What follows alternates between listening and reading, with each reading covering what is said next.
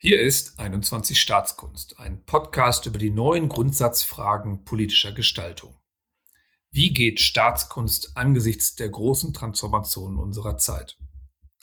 Mein Gast in dieser Folge ist Lena Sophie Müller, Geschäftsführerin der Initiative D21 e.V. Wir sprechen über den Stand der Digitalisierung in Deutschland und das Vertrauen und Zutrauen in den Staat in der digitalen Transformation. Mein Name ist Thomas Osse Müller. Dieser Podcast ist eine Produktion von Papenwohlt mit der Unterstützung vom Behördenspiegel. Sie finden alle Informationen und Links aus diesem Gespräch auf 21staatskunst.de.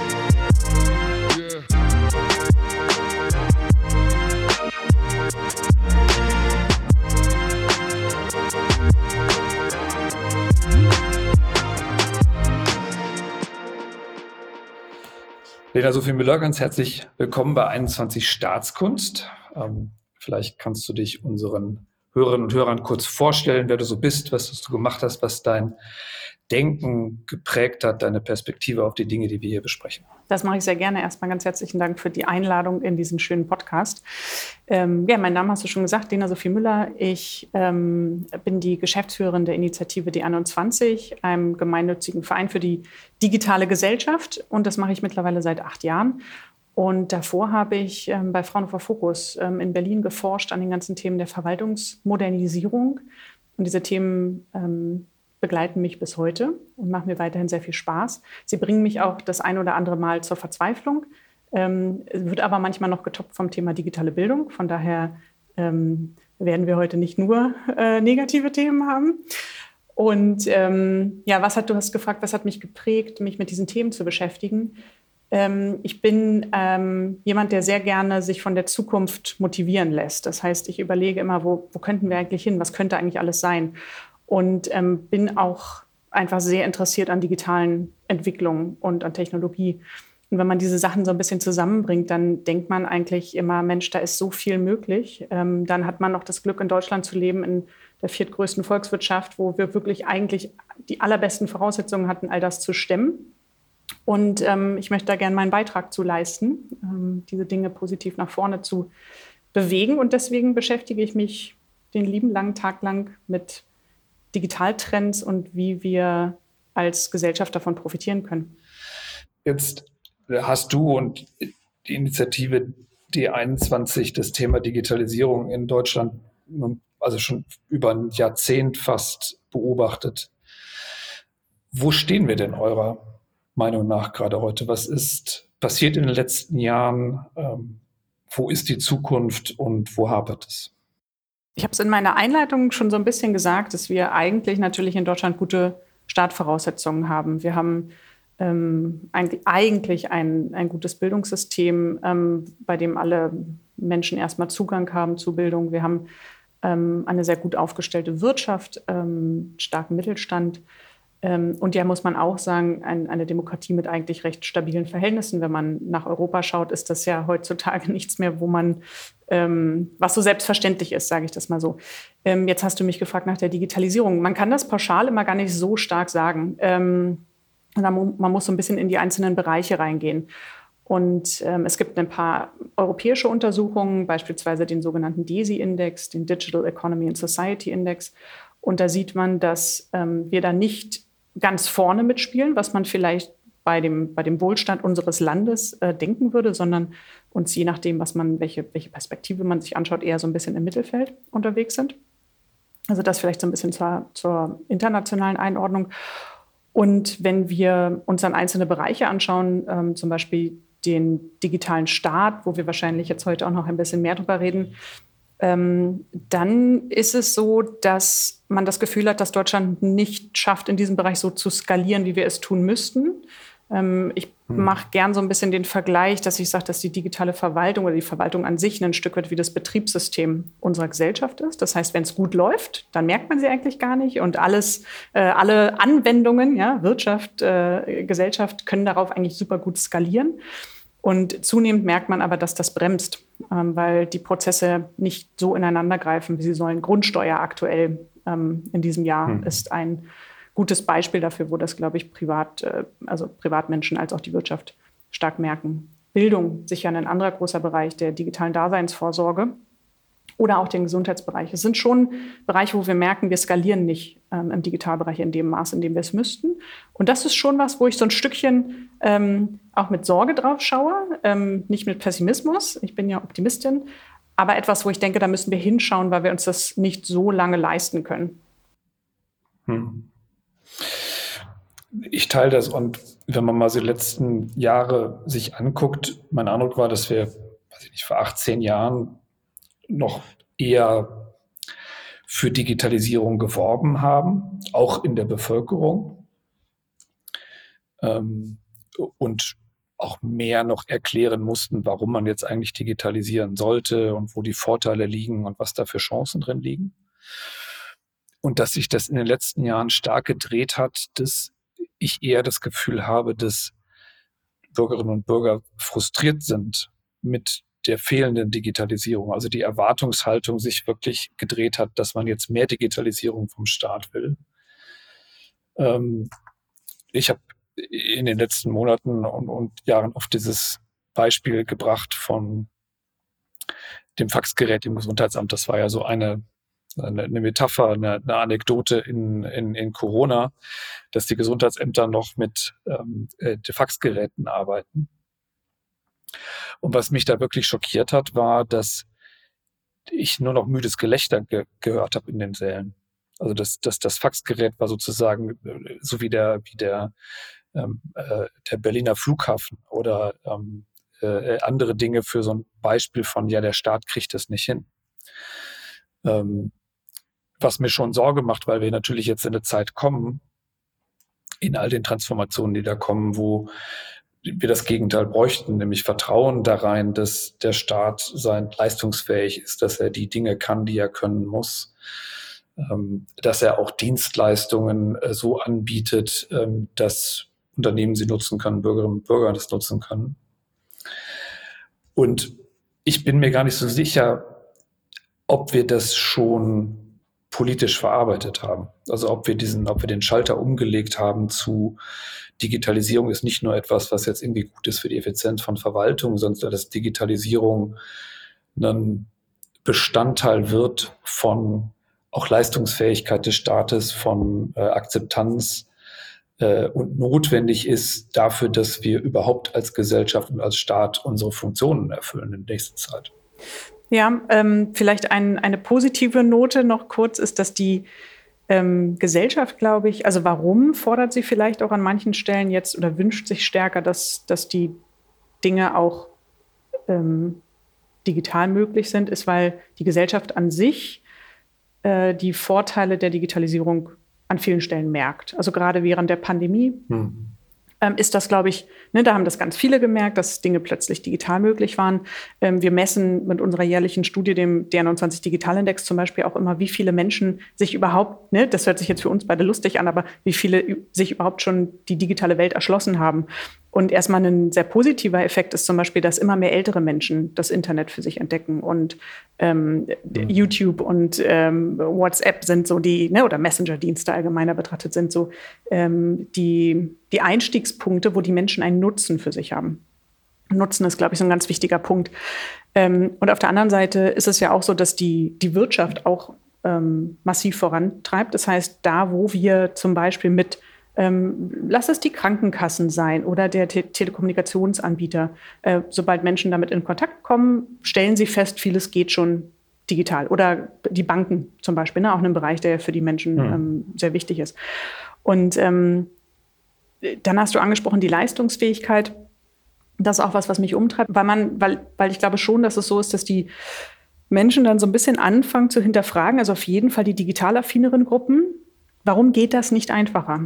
Ähm, vorhin haben wir kurz die Grundsteuer angesprochen. Das ist natürlich was, wo man sagt, das sind doch Informationen, die ihr eigentlich habt. Also die Informationen über die Flurstücke, über die Größen, über die äh, Eigentümerverhältnisse und Co. Und wo man jetzt so ein bisschen das Gefühl hat, ähm, als die Initiative D21 gegründet wurde, gab es einmal ähm, diesen, diesen, diesen Ausdruck, die, ähm, die Daten sollen laufen, nicht die Bürger. Und das war irgendwie vor 20, mhm. über 20 Jahren. Und heute bei der Grundsteuer würde ich sagen, naja, es ist doch wieder der Bürger und die Bürgerin, die hier der Prozessmanager oder die Prozessmanagerin sind und die alle Informationen zusammentragen. Und man fragt sich, A, wieso geht das nicht einfacher? Und B, fragt man sich, wieso ist das in 16 Bundesländern ein anderes Verfahren? Es sind unterschiedliche Regeln. Und das ist, glaube ich, was, wo man aufpassen muss, dass die Bürgerinnen und Bürger nicht das Zutrauen in den Staat verlieren und zwar in die Leistungsfähigkeit des Staates. Das können wir so ein bisschen durchdeklinieren ne, für die Bereiche der Pandemie, wo man äh, digitale Bildung zum Beispiel, wo man sich fragte, warum, warum geht das nicht besser? Ähm, hm. Gesundheitswesen, ja, wo man sich auch manchmal fragt, wenn man dann doch mal in ein anderes Krankenhaus muss, warum müssen die ganzen Untersuchungen nochmal gemacht werden? Warum äh, ist das nicht irgendwo in einer digitalen Akte gespeichert? Und jetzt, das sind sicher keine Sachen, auf die wir jetzt, ne, die wir jetzt zum ersten Mal nennen. Das sind ja bekannte Probleme. Und es führt uns aber ein Stück weit auch dazu, wir kriegen es in Deutschland nicht so gut hin, die Sachen umzusetzen. Ähm, ich habe letztens mit jemandem aus Österreich gesprochen, nur die kleine Anekdote noch. Und weil die Österreicher sind halt zum Beispiel im Bereich digitale Verwaltung weiter als wir. Das messen wir ähm, immer in der Studie E-Government Monitor. Und dann sagten die auch so, naja, wir, ihr schreibt immer gute Sachen auf und wir machen sie.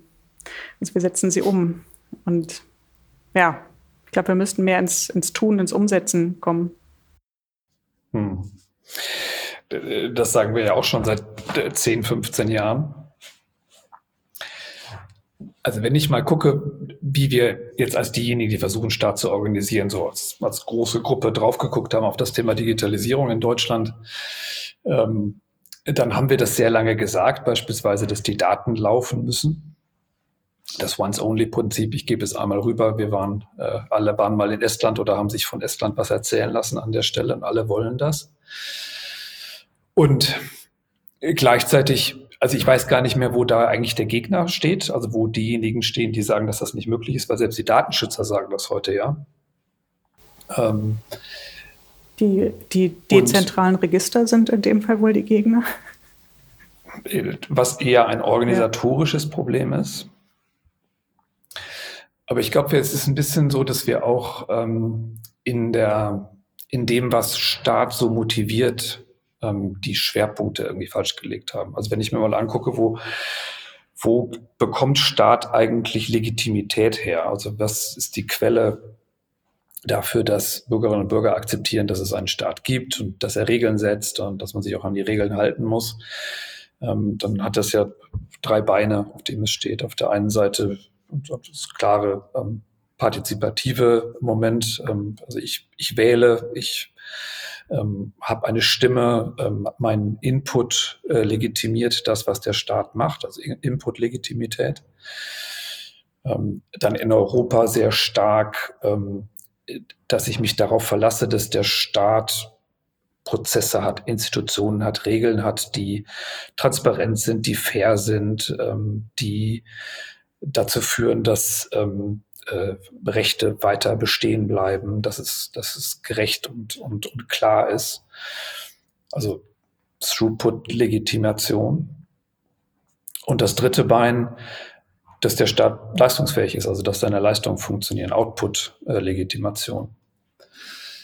Und ich habe den Eindruck, dass wir dieses letzte Bein nicht so richtig in den Blick genommen haben in den letzten Jahren. Also wir haben beispielsweise bei diesen ganzen Diskussionen um Datenschutz und um Regeln und um Bürgerrechte ähm, sehr stark das Bein der, der, der Throughput-Legitimation, also der Prozesse und, und der Regelgebundenheit betont. Ähm, aber diese Quelle, dass das, was ich bekomme, etwas Gutes ist und dass der Staat Leistungsfähigkeit ist mindestens genauso wichtig. Ähm, in Asien vollkommen anders. Ähm, äh, da ist Output im Wesentlichen die Legitimation. Der Straßenverkehr läuft gut, ähm, also vertraue ich dem Staat oder die Wirtschaft wächst, also vertraue ich dem Staat. Und das ist bei uns weniger so. Und ich, da müssen wir, glaube ich, umschalten. Ähm, und gerade weil eigentlich jeder das sagt. Also ich kenne eigentlich niemanden mehr, der sagt, nee, ähm, das ist jetzt gar nicht so wichtig und das dürfen wir nicht machen, dass wir die, dass die Daten laufen. Ähm, aber äh, jeder vermutet noch woanders, gibt es da ein Kämmerlein, wo irgendjemand steht, der sagt, nee, nee, das darfst du jetzt nicht tun. Oder also es gibt so einen imaginären Gegner in dieser Diskussion, der, glaube ich, schon weggebrochen ist. Aber wir, wir kommen über diese Hürde nicht rüber. Ähm, und vielleicht braucht es eine Art Neustart oder ein, ein, ein, so ein, ein, ein neues sich nochmal gegen, gegenseitig vergewissern, dass auch Output eine Quelle von dem, demokratischer Legitimation ist und notwendig ist. Ja, ähm, ich glaube, was, also wir haben ja in, wenn wir uns anschauen, auch wie Politik in Deutschland funktioniert, ist, dass wir uns ähm, oder es gibt politische Programme und es wird äh, Wahlprogramme, ne? man sagt, was man alles vorhat und was man machen möchte. Und dann ist es eigentlich an sehr, sehr wenigen Stellen bisher so, dass man sich wirklich auch an etwas messen lässt ähm, und genau sagt, wo das mhm. Ziel ist, wo man hin möchte.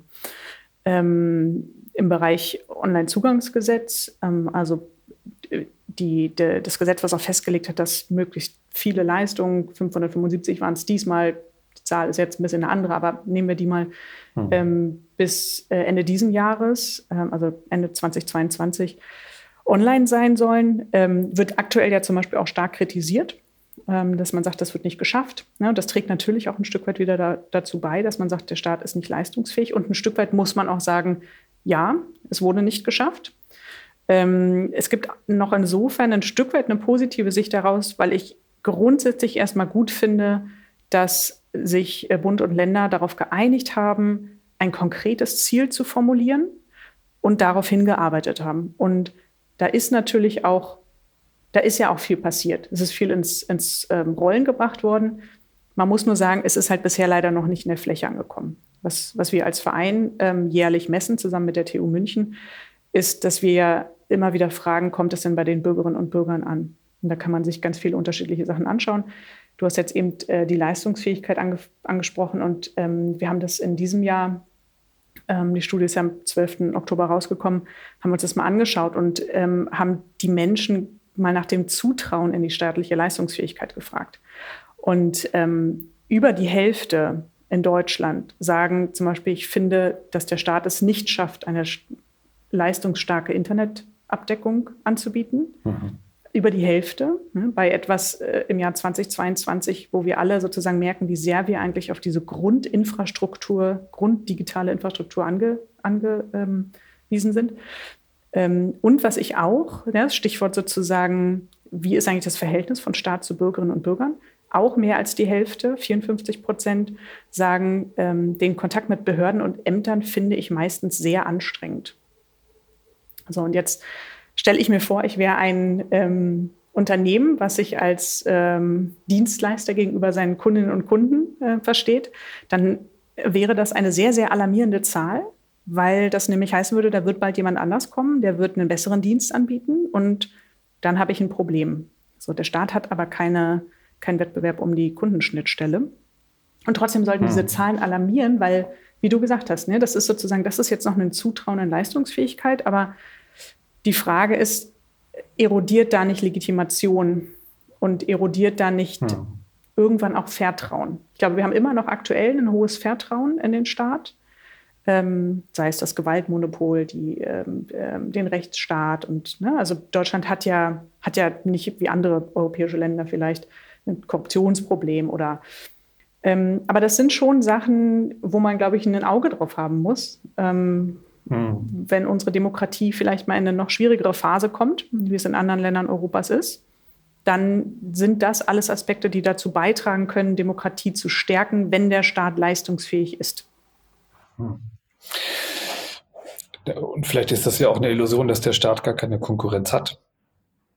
Ähm, also klar, sicher, es gibt jetzt keinen anderen Staat, der hier reinkommen würde und ähm, äh, die, den, den deutschen Bundesstaat ersetzen würde. Aber es ist ja schon so, dass wenn man im Gespräch ist, Menschen sagen, lass das doch Google machen, lass das doch äh, irgendjemand anders machen. Also das, die, dass es eine sehr hohe Bereitschaft gibt, ähm, unter den Menschen zu sagen, na, wenn ihr das nicht hinkriegt, dann lassen wir das eben eine große Firma machen, ähm, äh, die gar nicht sozusagen diese Hürde mehr haben zu sagen, äh, du bist souverän Staat, ähm, äh, du bist demokratisch legitimiert, sondern die, die einfach wechseln, weil es ja auch geht. Ähm, ich, wir sind ja in einer äh, globalisierten und gerade auch digital ja grenzenlosen Welt. Gibt es ja dieses Leistungsmonopol gar nicht unbedingt mehr. Ich kann mir ja Dinge von woanders holen. Ich kann ja äh, Aufgaben übertragen. Äh, äh, Finde ich einen sehr, sehr guten Punkt. Äh, also gerade auch für die Diskussion jetzt gerade. Ähm, also es gibt ja so ein paar Sachen, die haben die neue Digitalstrategie der Bundesregierung sagt eine Hebelwirkung. Äh, Identitäten gehören zum Beispiel dazu. Und ähm, mhm. ich glaube, alle, die sich mit, mit digitalen Prozessen auseinandersetzen, würden auch sagen, ja, das stimmt zu. Ich muss ja auch gerade als Staat, muss ich wissen, wer ist mein Gegenüber, ähm, ob ich jetzt Leistungen sozusagen gewähre, Rechten gewähre oder Pflichten einfordere. Und ähm, da ist es zum Beispiel auch so, dass wir in Deutschland seit langer, langer Zeit am neuen Personalausweis und der IID-Funktion, was ja die Online-Ausweisfunktion ist, arbeiten. Ähm, übrigens ein Projekt, was ich bei Front for Focus war, ist eins meiner ersten äh, Forschungsprojekte, die ich mit begleitet habe. Von daher bin ich eigentlich erstmal großer Fan dieser Funktion. Ähm, aber was wir nicht, was wir in Deutschland nicht geschafft haben, ist den Fokus auf die Wirkung dieser ähm, Funktion zu legen. Das heißt, wir haben nicht danach gefragt, wie viele Menschen nutzen das denn, sondern wir haben uns immer eher darauf fokussiert, ist das sicher? Wie funktioniert? Wie machen wir es am aller, aller sichersten? So, und das führt dazu auch wieder eine Zahl aus der neuen Erhebung, ähm, dass wir in Deutschland einen Sprung von letztem Jahr 9 Prozent, in diesem Jahr auf 10 Prozent äh, IRD-Nutzung gemacht haben. Ähm, Im Vergleich Österreich und die Schweiz liegen beide über 60 Prozent Nutzung einer mhm. staatlichen ähm, Identitätslösung. Und hier kommt jetzt schon das rein, was du gesagt hast, ne? weil grundsätzlich ähm, kann, kannst du natürlich, könnte die Wirtschaft irgendwann sagen, ja, dann, dann nehmen wir halt eine andere digitale Identität, die sich durchgesetzt hat. So, und dann wird es natürlich nochmal wieder schwieriger für den, für den Staat, wenn er sagt, naja, bei all, bei, bei all unseren Leistungen akzeptieren wir diese Identität dann nicht. Hm. Und dann kommen wir wieder in, dieses Identi äh, in, diesen, in diese Legitimationsthematik hinein. Oder Gesundheitsakte, ja, anderes Beispiel. Ähm, gucken wir uns an, wie sich einige internationale äh, große Plattformbetreiber aufstellen. Die sammeln auch Gesundheitsdaten und bieten die dir alle schön gesammelt auf deinem Smartphone an. Und grundsätzlich können die auch sagen, du, bei uns ist alles sicher verschlüsselt. Wenn du möchtest, leg doch deine ganzen Gesundheitsdaten hier auch ab. Hm. Und dann ist so ein bisschen die Frage, wie werden die Bürgerinnen und Bürger entscheiden, ähm, wenn der Nutzen da ist. Und das ist übrigens was, was wir in all unseren Erhebungen ziemlich deutlich sehen, ist, dass Nutzen schlägt immer Datenschutzbedenken und Co. Ähm, wenn die mhm. Leute sagen, sie haben einen Vorteil, dann, dann nutzen sie das auch. Ähm, das kann man, glaube ich, auch gar nicht kritisieren. Also das, ich glaube, ganz viele, die mhm. jetzt diesen Podcast hören, führen sich ertappt, weil sie sagen, ja, ja, ich klicke diese Cookie-Dinger auch weg und ja, die AGBs klicke ich auch immer drauf, weil ich dann halt doch den Dienst nutzen möchte. Und, ja. und dann sind wir, dann, ne, dann würden wir jetzt so ein bisschen in diesen ganzen Diskussionsbereich der digitalen Souveränität einsteigen. Hm. Bevor wir das tun, also ich finde das Thema digitale Identität tatsächlich total spannend, weil die Wahrheit ist, auch ohne die EID habe ich ja eine digitale Identität. Ähm, also mehrere sogar. 95, 99 Prozent aller meiner Interaktionen mit irgendjemandem, dafür benutze ich meinen Ausweis gar nicht, sondern meine Kreditkarte oder meinen PayPal-Account, ähm, der ja sowas wie eine zweite digitale Identität ist. Also die Frage, ob ich jetzt ein vertrauenswürdiges Gegenüber äh, bin, beantwortet sich über die Frage, ob ich eine Kreditkarte habe oder ob mein PayPal-Account sagt, ja, ähm, ich kriege das Geld schon irgendwo her. Ähm, äh, und da gibt es Wettbewerber. Das ist ja ein Wettbewerb zu der Frage von, ist der Staat eigentlich der Einzige, der noch meine Identität wirklich für den Geschäftszweck oder diesen, diese einzelne Transaktion bestätigen kann oder nicht. Ähm, und auch da wird es ja so sein, dass erst wenn ich diese Einfachheit habe und auch akzeptiere, dass eben meine digitale Identität etwas anderes ist als die klassische Vertragsidentität, die ich notariell beglaubigt habe mit einem, mit, oder mit einem Ausweis in irgendeiner Form unterfüttern muss.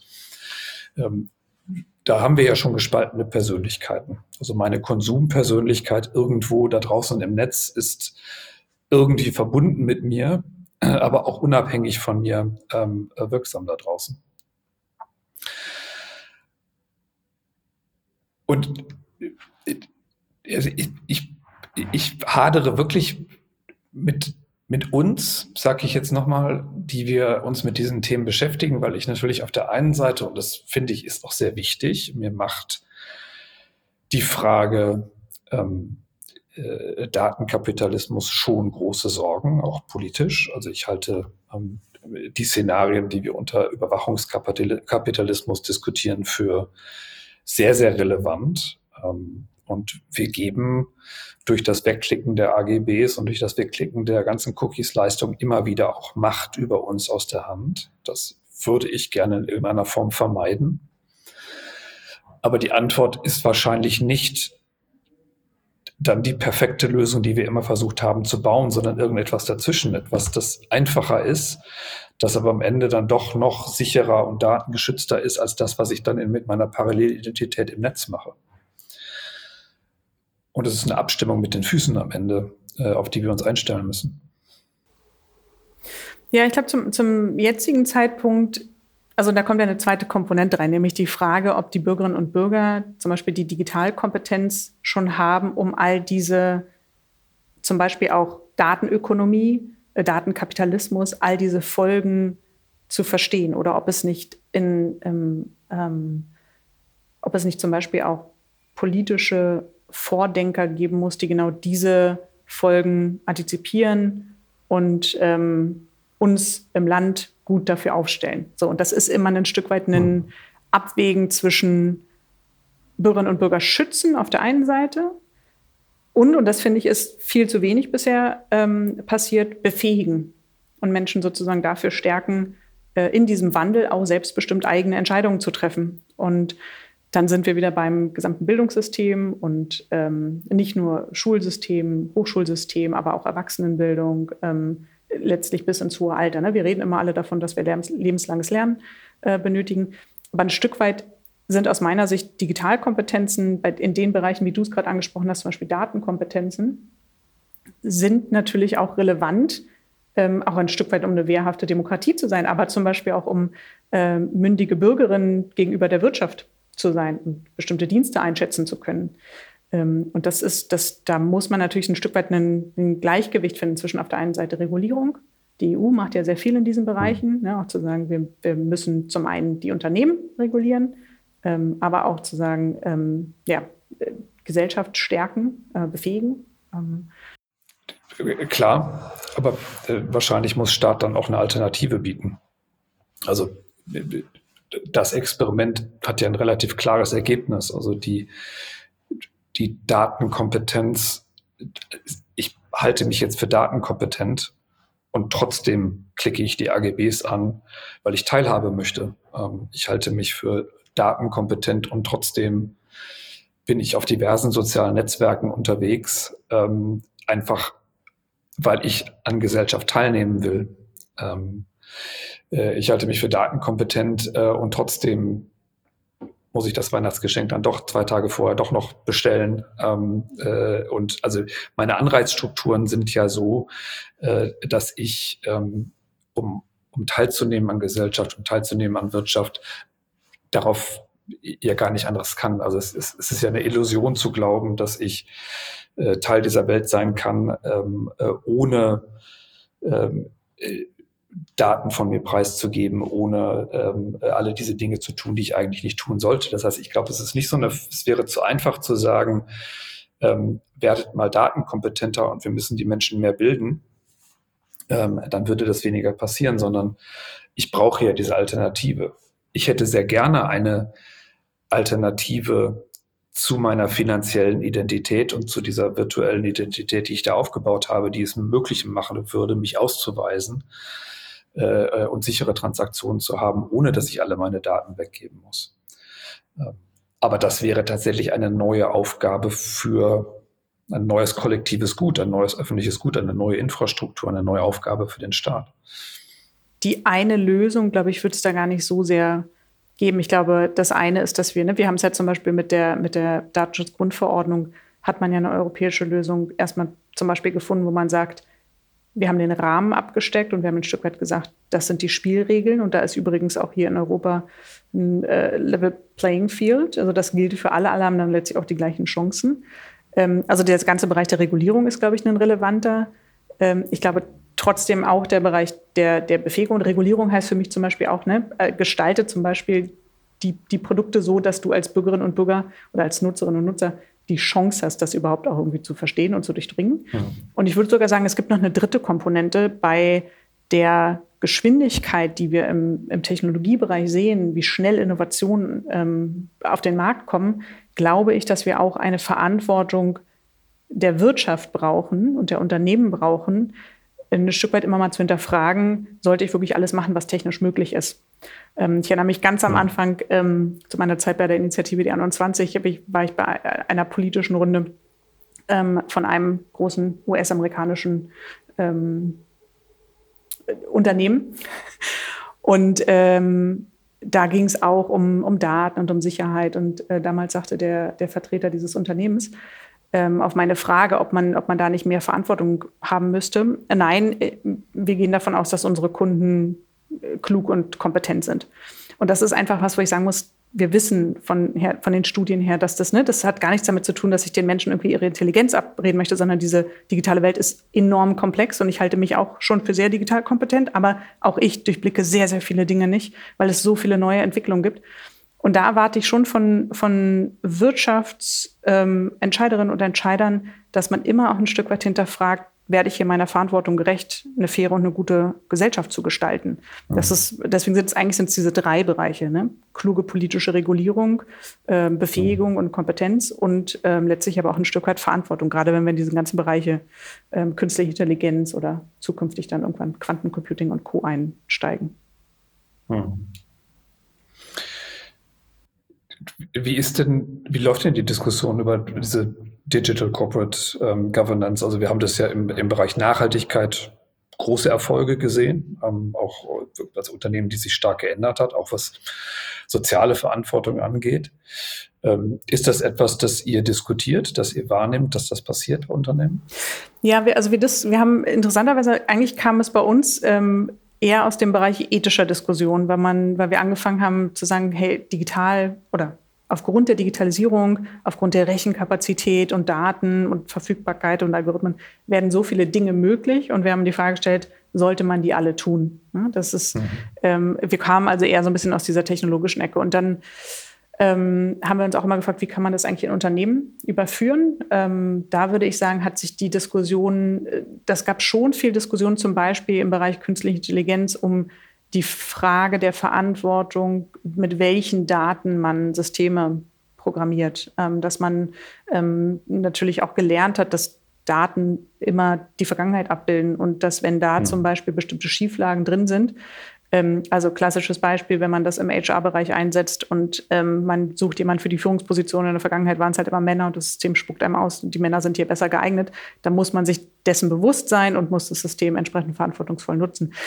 Also das war, das war so eine Entwicklung, wo ich schon sagen würde, das ist äh, zumindest bei den großen Firmen auch mittlerweile äh, angekommen und da ist eine, eine Sensibilität für da. Aktuell sehe ich ein Stück weit einen Shift, dass man diese Themen der Verantwortung noch viel stärker im Bereich Nachhaltigkeit diskutiert.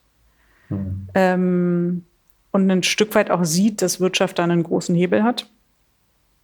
Ähm, es ist aber bei weitem noch nicht so, dass ich jetzt sagen würde, alle, alle Wirtschafts- Akteure sind komplett verantwortungsvoll. Es gibt so und solche. Es gibt ähm, aus meiner Sicht schon, dass die Digitalkonzerne an vielen Stellen schon voranschreiten, aber nicht in allen Bereichen.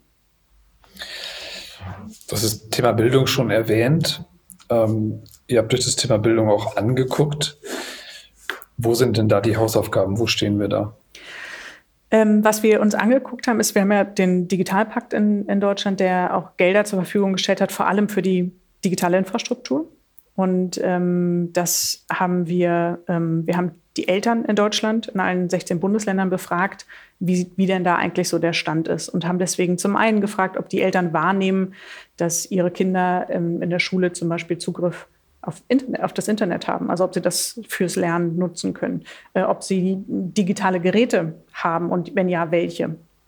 Ähm, ob die Geräte von der Schule zur Verfügung gestellt wurden oder von äh, von, der, von den Privathaushalten. Natürlich ein Stück weit auch mit dem Hintergrund ähm, soziale Gerechtigkeit. Und mhm. ähm, will gar nicht so sehr in die, in die Einzelzahlen reingehen, aber erstmal, was wir so ein bisschen erschütternd fanden, ist, dass sich dann letztlich doch gezeigt hat, dass ein Großteil der Eltern zumindest wahrnimmt, dass ähm, gar kein Internet an den Schulen ist. Also nicht ein Großteil in Deutschland, sondern aber ich glaube ich glaube, ein Drittel. Ich müsste jetzt auch noch mal in die Zahlen gucken. Mhm. Ähm, und wenn man sich dann auch hier wieder überlegt, 2022, wir alle arbeiten digital, wir nehmen diesen Podcast gerade digital auf, denkt man, das ist ja wirklich sozusagen die absolute Basic-Infrastruktur. Ähm, digitale Geräte. Dann ähm, auch noch mal der Punkt, Kinder, also Kinder, Jugendliche, wenn ich mir das in unseren Studien angucke, die sind zu fast 100 Prozent online. Die haben fast alle ein Smartphone. Ne? Wenn man sich irgendwie anguckt und sie einfach nur auf der Straße beobachtet, merkt man, deren, deren Kommunikation, deren Interaktion ganz viel findet ähm, über mobile Geräte statt. Und in Schulen findet das in der Form nicht statt. Und man muss sich schon so ein bisschen fragen, klafft hier Lernwelt und Lebenswelt auseinander? Ähm, wenn wir uns dann angucken, die ganzen, die Geschwindigkeit ähm, und worauf Schule eigentlich vorbereiten muss, nämlich eigentlich auf eine Zukunft, die wir noch nicht kennen. Wir wissen nur, da wird es Jobs geben, die kennen wir heute noch gar nicht. So. Hm. Und da sieht man schon, dass auch dieser Digitalisierungsschub, von dem alle reden, ähm, der hat in deutschen Schulen zwar stattgefunden, den messen wir auch, aber man muss auch sagen, der kommt halt, also der startete wirklich von einem sehr geringen Niveau. Ja, also das ist jetzt nicht so, dass man sagen kann, ach Mensch, super, da waren ja schon 70 Prozent, haben da schon super digital und jetzt sind wir nochmal 20 oben drauf gekommen. Ähm, sondern das ist wirklich was, wo ich sagen würde, hm, da tun wir uns aktuell keinen Gefallen äh, und stellen uns nicht fit für die Zukunft auf. Und ähm, äh, vielleicht erlaub mir ein, ein, ein so ein Thema anzubringen, was mich so ein bisschen umtreibt, weil das ist sowohl im Bereich digitale Verwaltung als auch im Bereich digitale Bildung eins.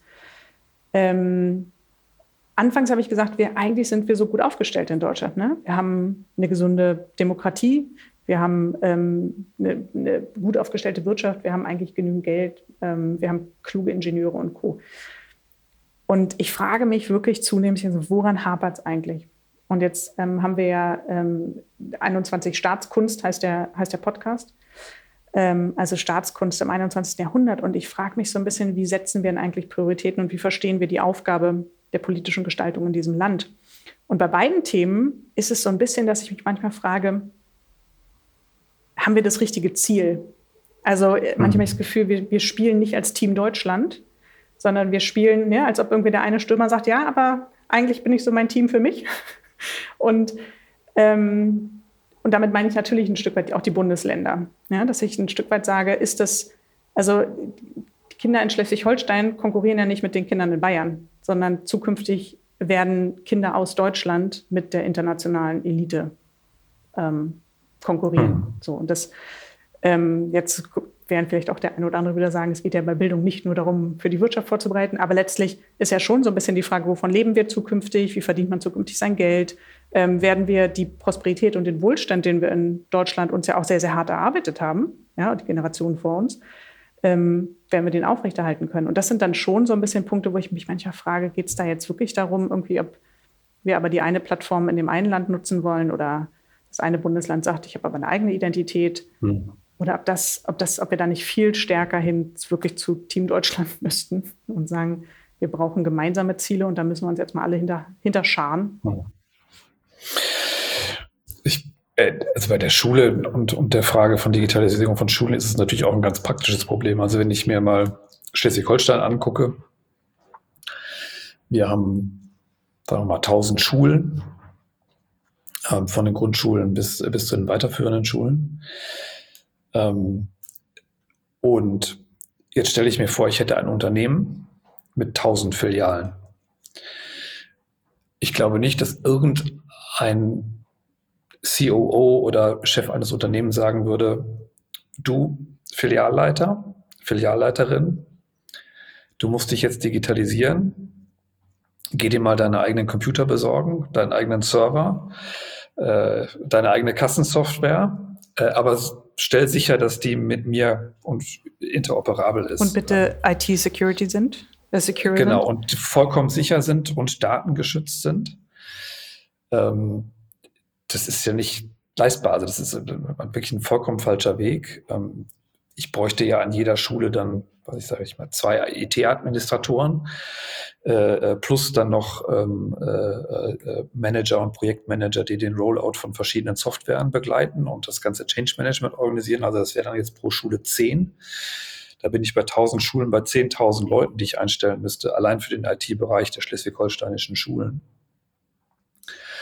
Ähm, das wäre schon besser, wenn ich das an einer Stelle mal zentral organisieren würde, dann brauche ich immer noch 2000 Menschen, die das organisieren, aber ich müsste nicht an jeder Schule entscheiden, ob jetzt Jitsi oder Zoom oder äh, äh, Big Blue Button äh, die angemessene Software ist und äh, auf welchem Betriebssystem äh, meine äh, Computer laufen sollen, bis hin ja zu Fragen von Beschaffung. Ähm, es, es ist natürlich, also wenn ich einmal 200.000 Laptops oder iPads bestelle, ist das sehr viel günstiger, als wenn ich 200.000 Familien losschicke äh, und die kaufen dann jeweils beim äh, Fachhändler ihres Vertrauens ein, ein eigenes Gerät. Also es, es hapert meiner Meinung nach tatsächlich an der Bereitschaft, überhaupt erstmal grundsätzlich zu entscheiden, dass wir diese Leistungsfähigkeit wollen und es dann auch so zu organisieren, dass ich es überall hinbringe. Was mich wirklich zutiefst ärgert, ist diese Haltung, die sich da jetzt gerade so entwickelt, überall von diese doofen Lehrerinnen und Lehrer, die das mit der Digitalisierung nicht können. Ähm, meistens äh, von Menschen, deren eigene Erfahrung ja nicht ist, dass sie jetzt in ihrem Job ihren eigenen Computer sich angeschafft haben und ihr eigenes E-Mail-System sich eingerichtet haben, sondern die hatten eine IT-Abteilung neben sich, die das für sie gemacht hat. Aber von Lehrerinnen und Lehrern erwarten wir aus irgendeinem Grund, dass die das jetzt alle können und dann auch noch nebenbei können. Ähm, und das ist erstmal eine Frage von einer ganz grundsätzlichen Frage von organisatorischer Kompetenz und einfach von Organisation von Staat, wenn ich das organisieren will. Ja, also komplette Zustimmung. Ähm, man, man, muss sich ja auch anschauen, ähm, Lehrkräfte in Deutschland sind nicht dafür ausgebildet und es ist auch aktuell gar nicht ihre Rolle, eine Schultransformation voranzubringen. Ja, und die, die, die, die Organisation zu transformieren, sondern sie sind dafür ausgebildet und das ist auch ihr Job, ähm, den Kindern die Lerninhalte bestmöglich zu vermitteln, sie aufs, aufs Leben vorzubereiten. So. Ähm, die Ausbildung der Lehrkräfte ähm, ist aktuell auch darauf nicht ausgerichtet. So, und also deswegen stimme ich dir da total zu. Die, die Frage ist vielmehr, auch da wieder, wo ist denn eigentlich das Ziel, wo wir hinwollen? Ja, wir haben die Studie genannt 21st Century äh, Schools, weil man ja oft von den 21st Century Skills redet. Zungenbrecher hier heute. Ähm, also die Frage, welche Fähigkeiten brauche ich denn eigentlich im 21. Jahrhundert? Ja, also so wie wir jetzt heute sagen, welche, welche Staatskunst brauchen wir im 21. Jahrhundert? Welche Fähigkeiten brauche ich? Und Schule, müssen, Schule muss ja eigentlich genau diese Kompetenzen vermitteln. So, das heißt, ich muss die relevante Infrastruktur dafür haben, ich muss aber auch die Lehrkräfte befähigen, ähm, diese Skills vermitteln zu können. Ähm, ich muss letztlich Schule auch darauf ausrichten, als Organisation lernfähig zu sein, weil in drei Jahren werden schon wieder neue ähm, Anforderungen mhm. dazu gekommen sein. Wir müssen, glaube ich, auch das ganze System ein Stück weit überdenken, weil ähm, so wie wir in der Schule gelernt haben, war es ja an vielen Stellen noch sehr viel mehr, zum Beispiel sich Wissen anzueignen. Ähm, weil man wusste sozusagen, dann ähm, kann man das immer wieder abrufen und dann hat man einen, einen Vorteil im Leben. Heute haben wir mithilfe des Internets Zugriff auf Informationen. Die viel größere Kompetenz, die wir benötigen, ist Informationen bewerten zu können, mhm. einordnen zu können, verwenden zu können, Lösungskompetenz. Wir müssen Dinge, die wir schon mal einmal gelernt haben, nutzen können, sie auf neue Herausforderungen äh, transferieren können, also Transferkompetenzen haben. Und auch das haben wir mal erhoben, da gibt es ein Skills Gap in Deutschland. Also wir haben keinen in der Gesellschaft, jetzt gar nicht auf Schule bezogen, sondern in der Gesellschaft, ähm, haben wir wenig Problemlösungskompetenz. Also wir können das, was wir schon wissen, sehr schwer auf neue Probleme anwenden. Und, ähm, und das ist eigentlich was, worauf es ausgerichtet sein muss. Und, und das zu hinterfragen ähm, und sich zu fragen, wie kann Schule dieser Aufgabe am besten gerecht werden? Das ist eigentlich sozusagen die Aufgabe, die wir heute haben. Und dann, und das tun wir auch zu wenig, und dann transparent machen. Datenbasiert transparent machen, wo stehen wir, ja, das Ziel setzen und immer zu schauen, gut, wir wollen ja den Fortschritt, haben wir ihn erreicht dann auch gucken, hat denn eine Maßnahme wirklich eine Wirkung? So, wenn sie das nicht hat, dann nachsteuern. Ne? Ähm, also wir reden in der, in der Wirtschaft und in der Startup-Szene und Co. reden wir doch immer von agilem Arbeiten. Ja, wir alle wollen jetzt irgendwie agil arbeiten. Ähm, und agil heißt ja nicht einfach nur flexibel, sondern agil heißt vor allem, sich äh, zu überlegen, wo will ich hin? Ähm, und dann zu schauen, bin ich da und wenn nicht, anpassen. Frühzeitig auch sagen, okay, diese Maßnahme funktioniert nicht, was Neues machen oder hier haben wir ein Defizit. Wertschätzende Mitarbeiterinnen wertschätzen, brauchen wir in der Verwaltung äh, und in der ganzen Verwaltungsmodernisierung übrigens genauso, zu sagen, denen soll ihr Job ja auch Spaß machen. Ja? Transformation wird von innen herauskommen. Bei den Lehrkräften genauso. Ähm, befähigen, ne? gut bezahlen. Ähm, und ähm, letztlich, letztlich werden die ganz viel davon vorantreiben. Und deswegen braucht es schon so ein bisschen so einen Blick irgendwie, ne? Also anfangs habe ich gesagt, so ein bisschen sich an der Zukunft motivieren. So und sagen, hey, wir haben eigentlich alle Voraussetzungen, lass mal, die, lass mal nach da vorne rennen. Das ist eigentlich was, was ich mir in beiden Bereichen, Bildung als auch Verwaltung, noch viel stärker wünsche. Wenn du den Blick nach vorne richtest, ähm, also A, was ist, was ist so das nächste große Thema, das dich und euch beschäftigt und was müsste als nächstes passieren? Also wo würdest du jetzt die Prioritäten setzen? Ähm, also was uns beschäftigt, wahrscheinlich wie viele der Hörerinnen und Hörer auch, ist, dass es schon noch mal eine Veränderung in, in diesem Jahr gab, weil wir einfach viel stärker internationale Realitäten haben, die auch das Tun und Lassen bei uns im Handel, äh, im Land letztlich beeinflussen. Also natürlich ähm, hat auch der, der Krieg dazu geführt, dass man ähm, sich stärker mit, ähm, mit Sicherheitsfragen und mit, mit Resilienz und mit Abhängigkeiten beschäftigt hat. Ähm, und also um es um, um's konkreter zu machen, die ganzen Themen der Desinformation. Das sind natürlich schon wieder welche, wo wir, wo wir uns fragen, ähm, braucht man nicht genau dafür zum Beispiel ein sehr kritisches Denken. Wir haben immer mehr Informationsquellen im Internet, was erstmal positiv ist. Das heißt aber auch, ich muss auch lernen können, sie einzuschätzen. Also Sicherheit und Resilienz ist ein Thema, was uns beschäftigt. Ähm, natürlich auch ähm, der ganze Bereich der Nachhaltigkeit. Ich bin, äh, bin immer noch fest davon überzeugt, dass die Digitalisierung die größte Gestaltungskraft dieser Dekade ist, die wir zur Verfügung haben, um all diese Herausforderungen auch ähm, zu stemmen und zu meistern. Wir müssen aber, wir müssen sie klug einsetzen. Und ähm, deswegen ähm, versuche ich weiter zu inspirieren und ähm, zu motivieren, Digitalisierung als, als Werkzeug zu nutzen und einzusetzen, aber eben auch Fortschritt zu messen. Und ich glaube, wir müssen an ganz vielen Stellen uns stärker Ziele setzen, diese verfolgen, auch in der Politik. Das ist, wenn du gefragt hast, was muss passieren. Ich glaube, dass man, dass, dass alle Behörden, Ämter in Deutschland, egal auf, auf kommunaler, Landes- oder Bundesebene, viel mutiger werden müssen, sich Ziele zu setzen, diese zu messen. Ne? Äh, und zwar mhm. jetzt nicht nur irgendwelche willkürlichen quantitativen Ziele, sondern durchaus sich fragen, was will ich dann eigentlich erreichen als Wirkung? Und warum tue ich das hier alles? Ja, als, als Staat, meine, die Aufgabe der Staatskunst ist ja letztlich ähm, einen, ja, einen guten Standort zu ermöglichen für Wirtschaft, für Bürgerinnen und Bürger, für unsere Demokratie. Ähm, und da wirklich zu messen und zu gucken, sind wir da auf dem richtigen Pfad. Ähm, weil Blindflug ist, glaube ich, in einer Zeit, die immer volatiler wird und die ähm, ungewisser wird und die von Ambiguität, du hast das vorhin gesagt, ne, bei dem Datenkompetenzthema. Also es, es, gibt nicht mehr das eine oder das andere, sondern wir werden ganz, ganz viele Abwägungen immer machen müssen. Ähm, da, da müssen wir, glaube ich, stärker ja, uns auf Ziele orientieren, diese messen, transparent machen ähm, und da müssen wir mhm. mutiger werden.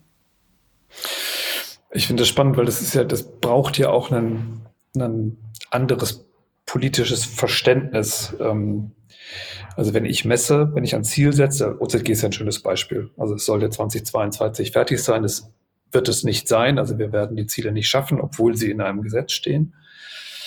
Ähm, da gibt es natürlich die Versuchung, ähm, äh, jetzt auch im parlamentarischen Spiel sich dafür gegenseitig zu kritisieren. Und ich glaube auch, dass das grundsätzlich falsch wäre.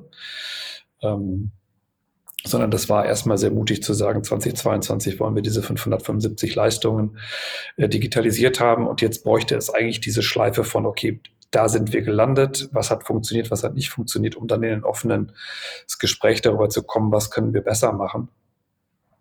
Mein Eindruck ist schon, dass sich auch da ja unheimlich viel bewegt hat. Also die gemeinsame Bereitschaft äh, von Ländern und Kommunen beispielsweise zu sagen, okay, wir würden auch Aufgaben abgeben. Also die, das wirklich das Föder, die föderale Aufgabenteilung gerade zu hinterfragen. Ähm, das war ja etwas, was wir, glaube ich, vor fünf Jahren so noch nicht erwartet hatten, dass das jetzt äh, kommt, ähm, äh, insbesondere als Impuls ja auch aus vielen Kommunen heraus. Ähm, aber äh, jetzt in Richtung Wirkungsmonitoring, Wirkungsorientierung zu gehen, heißt ja, und agiles Arbeiten zu gehen, heißt ja, ich setze ein Ziel, ich überprüfe es. Und wenn ich es nicht erreicht habe, ist das nicht schlimm, sondern es ist der Anlass zu überprüfen, wie meine Strategie auf dem Weg war. Und auch in ähm, Zwischenzielen zu messen. Ne? Also ich genau. muss ja nicht erst ganz am Ende merken, dass ich auf dem falschen Pfad war. Ganz genau. Und ich muss auch, also ich muss die Wirkungskette sauber beschrieben haben. Ich muss beschreiben, das ist mein Ziel, wie will ich da hinkommen, was sind die Outputs, die ich brauche, was sind die Ressourcen, die ich brauche, um diese Outputs zu erreichen. Ähm, äh, das ist ein, ein, komplexes Spiel von, von Monitoren und eben immer die Bereitschaft, auch wieder zu korrigieren da drin.